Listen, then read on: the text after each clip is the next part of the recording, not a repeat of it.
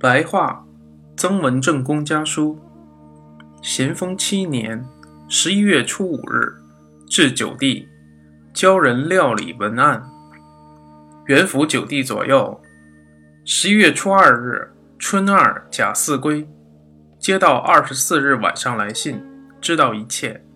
弟弟军营里的事情还顺遂，家中大巧都高兴。帅义斋的叔叔叫小周的。在初二回来了，带了张六擒太守的信，详告义斋死难的惨况。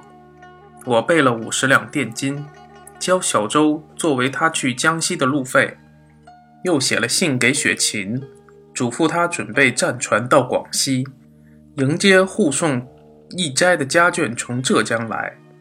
又准备船只到省城，迎接护送义斋和他侄儿的棺木于南康。到齐之后，一起出湖口，由湖口断窑到黄梅帅宅，不过几十里。前不久，仙舟先生的坟墓被敌人掘毁，我曾经写信给润之忠诚，联访员外，筹集了三四百两银子作为复修的资金。这次小周回家，可一起妥善安葬。如略有余钱，便用于周记义斋的家眷，但也很少。难以养活这一家子。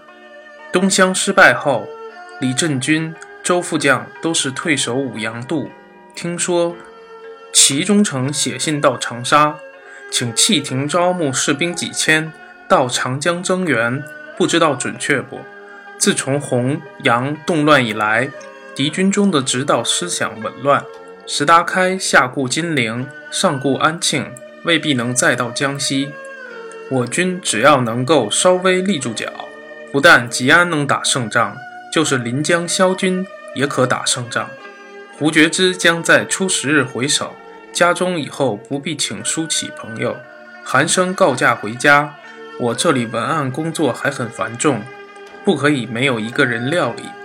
希望弟弟叫王福在十二月初回家交代后，就叫韩生回省过年。韩在正月初到吉安营中，预计弟弟那儿有四十天没有人经营文案，可教彭春年一手料理，绝不会有疏忽错失。韩生与王府两个都办事精细勤敏，不分高下。林荫亭于日内去雪琴那儿，如弟弟那里再需好手，也可命令林去吉安。